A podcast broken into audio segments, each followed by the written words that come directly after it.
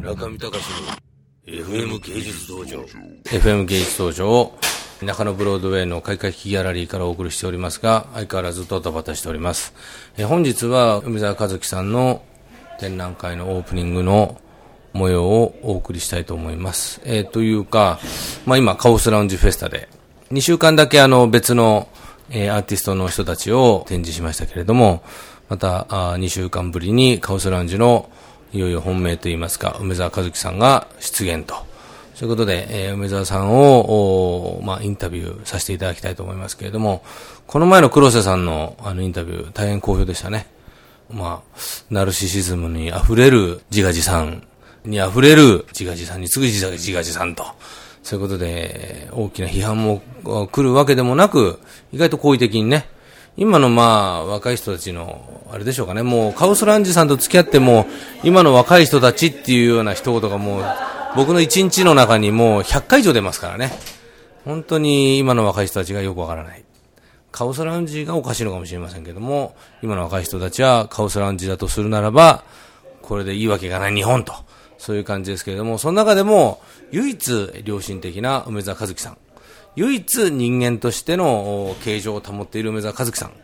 心が唯一入った、えーゴースト、ゴーストがちゃんと入った人間様になっている梅沢和樹さんに、本日はえーアートのことなどを聞いてみたいと思いますんで、皆様ご期待ください。FM 芸術道場はい、梅沢和樹です。作家です。えー、カオス見てから画像余裕でしたコアというタイトルの、えー展覧会なんですけど、これはあの、有名な梅原、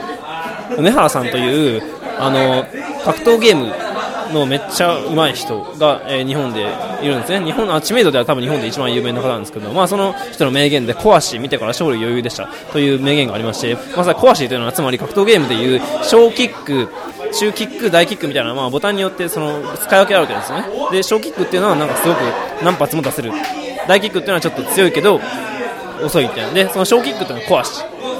と呼ばれていて、そのコアシを見てから、昇竜拳、昇竜拳の技の名前ですよね、を出すのが余裕でした。これはつまりどういう意味かというと、コアシを見てからっていうのは、小キックを見てから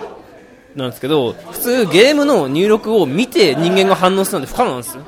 その小足が押してから発動するまで本当コンマ0.0何秒とかそういう世界なんですよそれに対して人間が発動するなんて無理だろみたいな感じなんだけどもうさらっと小足見てから勝利権出すの余裕でしたよみたいなことを言ったっていう梅原の伝説的な発言があるんですけど、まあ、この伝説もなんか諸説あって本当に言ってないんです本当に言ったら確認が取れてなくて、まあ、余裕でした。だけ言ったんですよね。まあ、なんかでもそういったことなんだけどあのウィキペディアとかそういうネットのあの言葉登録するサイトには、まあ、小足見てから勝利余裕でしたみたいなな単語がハテナキーワードでのウィキペディアニコニコ大百科でもこうまとめられているわけですよ、まあ、そういう実際の発言となんか供述の発言がこう入れられていて名言が残るみたいなことは非常にネットらしいなと思っていてまあなんかそういう結局強い言葉が残るんですよね。で、まあ、そういう強いものに対するリスペクトみたいなものを込めて、えー自分もカオス見てから画像余裕でした。つまりカオスラウンジを見てからそれを画像にする作品にするのは余裕でした。みたいな意味合いで付けさせていただきました。もちろん全然余裕ではないです。はい。